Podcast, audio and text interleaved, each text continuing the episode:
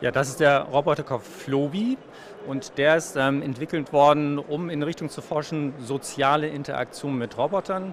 Also Roboter werden nicht nur funktional betrachtet, ähm, dass sie bestimmte Aufgaben erfüllen, sondern es ist auch ganz wichtig, dass die ähm, auch sozusagen was wieder zurückgeben können bei einer Interaktion, um einmal die Leute auch zu motivieren, bei bestimmten Aufgaben dabei zu bleiben. Ähm, also hier ist es zum Beispiel so, dass der Roboter ähm, Memory spielt ähm, mit Personen. Und äh, dabei ist es sozusagen durchaus sozusagen wichtig, dass der auch ein bisschen in der Lage ist, Emotionen wieder zu reflektieren, ähm, was auch die, den inneren Zustand des Roboters wieder nach außen reflektiert und ähm, damit auch für eine, so eine Kontinuität in der Interaktion sorgt. Und welches Forschungsfeld betrifft das? Also es ist ja bestimmt nicht nur zum Memory-Spielen um des Spielens willen, sondern man versucht ja bestimmt auch irgendetwas damit in Erfahrung zu bringen. Was ist das? Ja, Kommunikation beruht bei uns nicht nur allein darauf, ähm, dass wir verstehen, was der andere sagt, sondern es wird auch immer hinterlegt, ähm, auch mit entsprechenden Gesichtsausdrücken, wenn es dann nonverbale nonverbale Signale in der Kommunikation, wo wir relativ intuitiv schon verstehen, ähm, wurden wir jetzt verstanden, ist jetzt sozusagen der Roboter vielleicht verwirrt.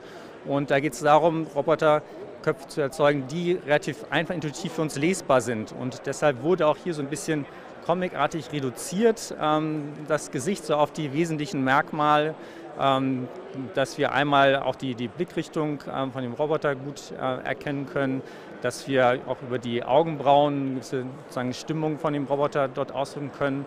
Und ähm, da will man sozusagen wissen, was, was gibt es für Zuschreibungen dann an den Roboter? Also wirkt der vielleicht jetzt irgendwie dominant gegenüber einem?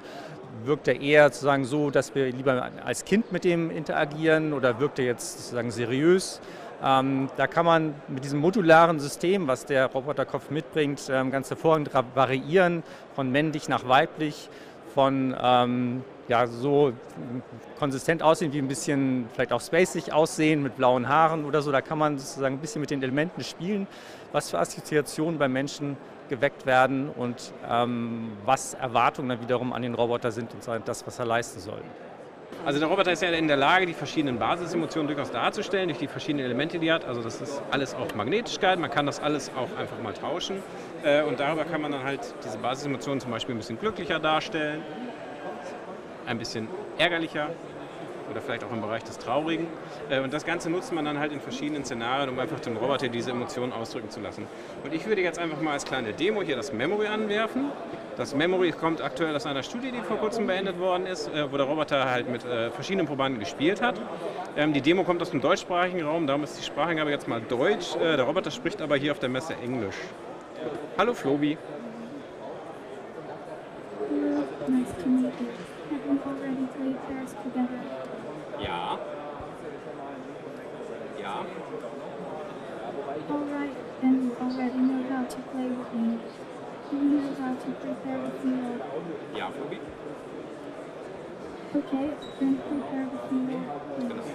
Jetzt versucht Flobi halt zu erkennen, wie viele Karten auf dem Tisch sind. Da liegen jetzt ja nur neun, das sollte er dann noch sagen. I see nine cards. Neun Karten, klickt man die zehnte hin. Now I see all cards. We should start the game. Jetzt ist die Frage, wer anfangen möchte. Ich lasse Flobi jetzt mal an dieser Stelle anfangen. Fang du an. Alright, then I begin to play.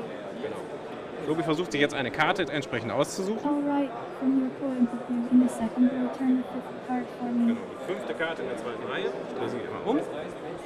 Jetzt versucht Flobi zu erkennen, was das ist.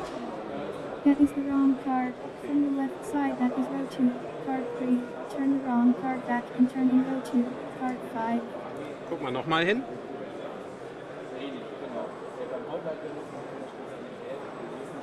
Also ein bisschen. That is the wrong card. From the left side, that is row 2, card 4. Turn the wrong card back and turn in row 2, card 5. Hier auf der Messe the ist das alles so ein bisschen eng. From the left side, that is row 2, card 3. Turn the wrong card back and turn in row 2, card 5. Guck mal nochmal hin. That is not the card I wanted you to turn, but I take it. Sie nehmen sie jetzt trotzdem. Okay, jetzt kommt die zweite Karte. In the first row, turn the first card. Das war jetzt, glaube ich, die erste Karte in der ersten Reihe. Mal Gucken.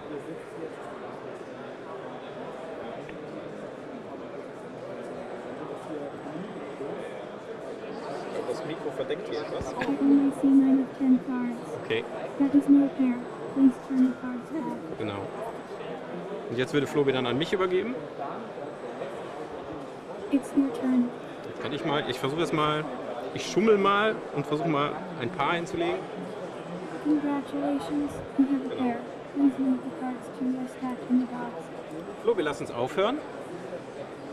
Do you really want to go? Ja. How bad. Okay, then we stop. Und so war das dann halt auch in der Studie. Die Probanden haben mit 22 Karten, nicht so wie hier auf so einem kleinen Raum gespielt und haben halt mehrere Runden damit gespielt. Ähm, Und ab und zu hat Flobi gewonnen, ab und zu hat der Spieler gewonnen und so war das dann immer eine äh, sehr schöne Interaktion, aus der man dann halt hinterher auch sehr viel rausziehen kann.